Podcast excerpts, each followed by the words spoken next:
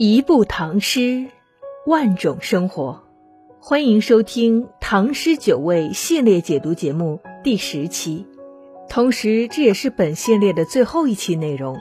我是每天读诗词的主播淡墨花，感谢大家一直以来的关注和支持。今天为大家选读的篇目是白居易的《中隐》。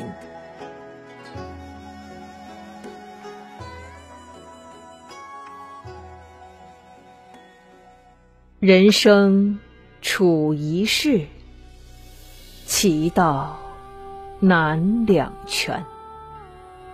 见疾苦动累，贵则多忧患。唯此中隐士，置身极则安。穷通与风约，正在四。者间，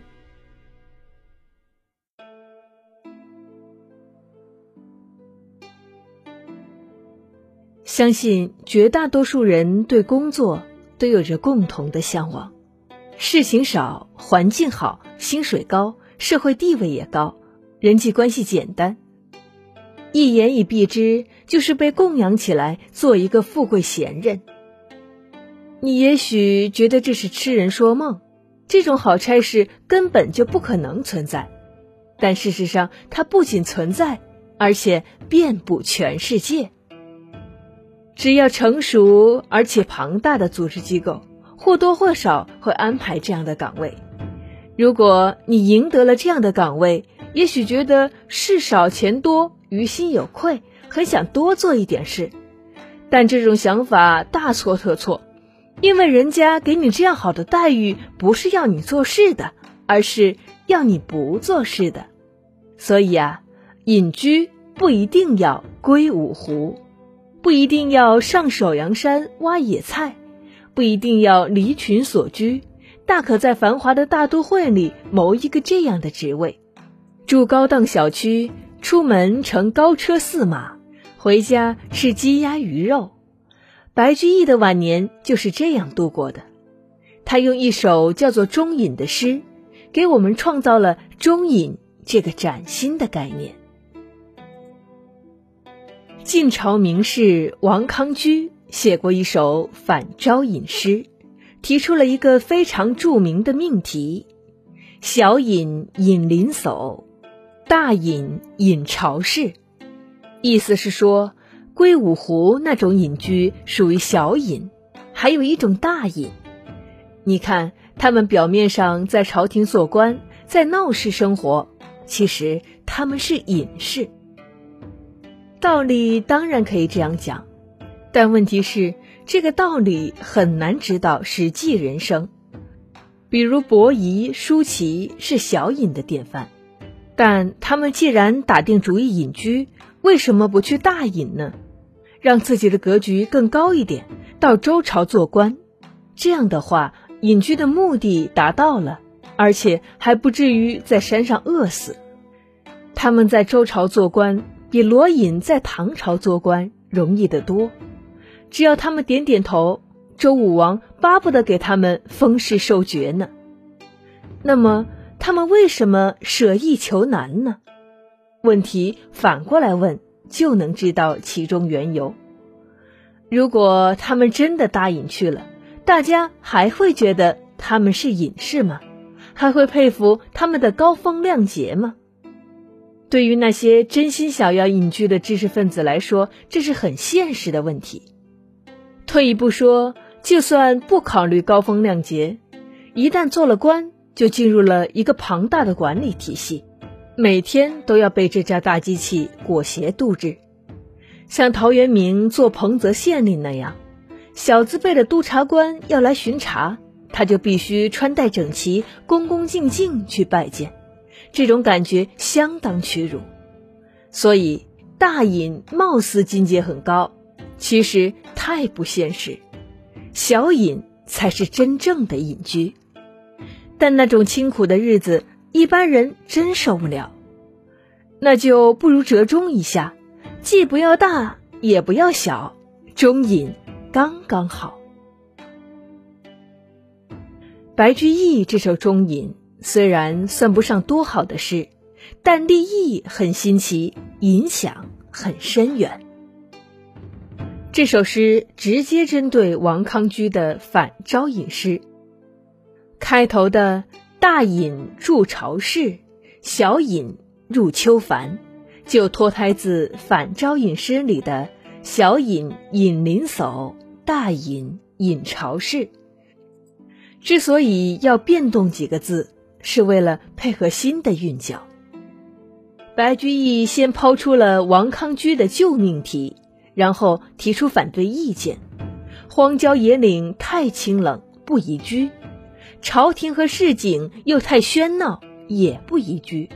也就是说，大隐和小隐各有各的缺点，所以最好的办法就是折中一下，不大不小。中隐隐在留司官。所谓留司官。指的是当时洛阳的一套政府班底。唐朝的都城制度大体可以称为两都制。长安是名实兼备的首都，但皇帝也常常跑到洛阳办公，所以洛阳也有一套官署。从地理位置上说，长安为西都，洛阳为东都。安史之乱以后，洛阳残破的很严重。权力中心基本就固定在长安了，但洛阳的官署和建制并没有因此废除，所以就变成了一个安置闲杂人等的理想去处。有些人是不得已被安置过去的，心里还总想着东山再起；还有些人本着明哲保身的原则，不想陷入权力的漩涡，所以会主动申请调到洛阳。白居易是哪一种人呢？本来他做杭州刺史任满之后，被调到长安做太子左庶子，这是太子身边的职位，品级不低，实权不高。但相传白居易积极申请，说自己愿意接受这个新职位，但希望到洛阳去做太子左庶子。这话听上去很奇怪，因为太子在长安。太子身边的左庶子怎么可能设在洛阳呢？但这就是官僚机构的特点，运行的时间越长，荒唐的地方就越多，而荒唐的地方越多，久而久之，大家就习以为常了。白居易最终如愿以偿，到洛阳这个没有太子的地方任太子左庶子，品级高，薪水也高。他买了一套高档二手房，这是独栋别墅级别的大宅院，不但占据着黄金地段，院子里还有配套的竹林、池塘，景观优美。左邻右舍尽是闲散的高官，平时大家可以一起喝喝酒、聊聊天、写写诗。至于工作内容，约等于零。更重要的是，这里山高皇帝远，没有人管着。只要不生事，长安权力场上那些争权夺利的人，谁也不会搭理他们。这种神仙日子称得上四出复四处，非忙亦非闲，不劳心与力，又免饥与寒。终岁无公事，岁月有俸钱。说的是做官，其实和隐居没有两样。说是隐居，其实还做着官，貌似有公务要忙，其实做与不做都无所谓；貌似吃白食，但说起来又还有一点正经事做，既不劳心也不劳力，常年无所事事，但薪水每个月都不少。人活到这个份上，还有什么不知足呢？君若好登临。城南有秋山，君若爱游荡，城东有春园。君若欲一醉，时出赴宾筵。洛中多君子，可以自欢颜。就连娱乐项目都很充足。如果你爱登山，城南不远就有山可以登；如果你爱游园，城东就有花园可以逛；如果你嫌一个人待着太闷，那更简单，洛阳有的是君子，高品质的社交活动很多，你时常就可以参加第一流知识分子的座谈宴会，而且说话不必有什么顾忌。君若欲高卧，但自深眼观，亦无车马客，造次到门前。当你想一个人静静的时候，只要把门一关，想睡多久就睡多久，不会有人因为紧急公务突然敲门。中隐的好处说了这么多，白居易最后要发几句议论。从人生处一世，其道难两全开始。大意是说，人生有一个大规律，就是顾此则失彼，凡事都不能两全。如果你身份低，收入少，就免不了挨饿受冻；如果你身份高，不缺钱，就免不了各种操心和忧虑。不过，凡事总有例外。中隐不就是例外吗？既不用操心，也不会受穷，逍遥自在，幸福美满。看着这样的人生，很多人可能会在羡慕之余质疑一句：这样白拿朝廷的俸禄，坐吃民脂民膏，难道就不亏心吗？亏心确实是有的。白居易在《知足吟》一诗里承认过这一点。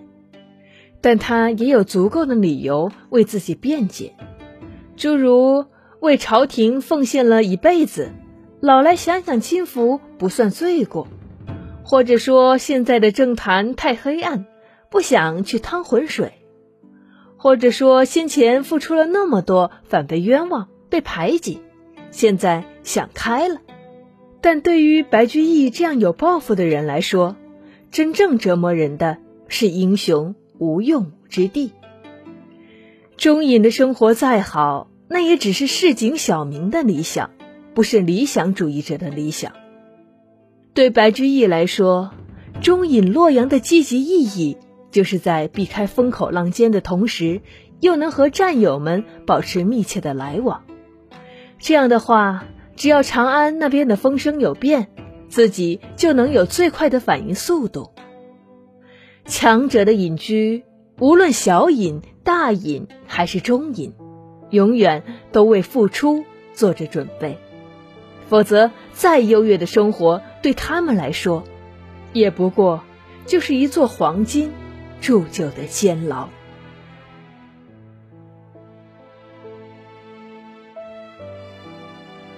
好了，本系列节目到这里就要结束了。我们从今人跟古人相通的生活场景和情绪开始，逐渐带着大家进入一个斑斓迷人的文学世界。希望大家能够在诗歌中找到安慰，也找到自由。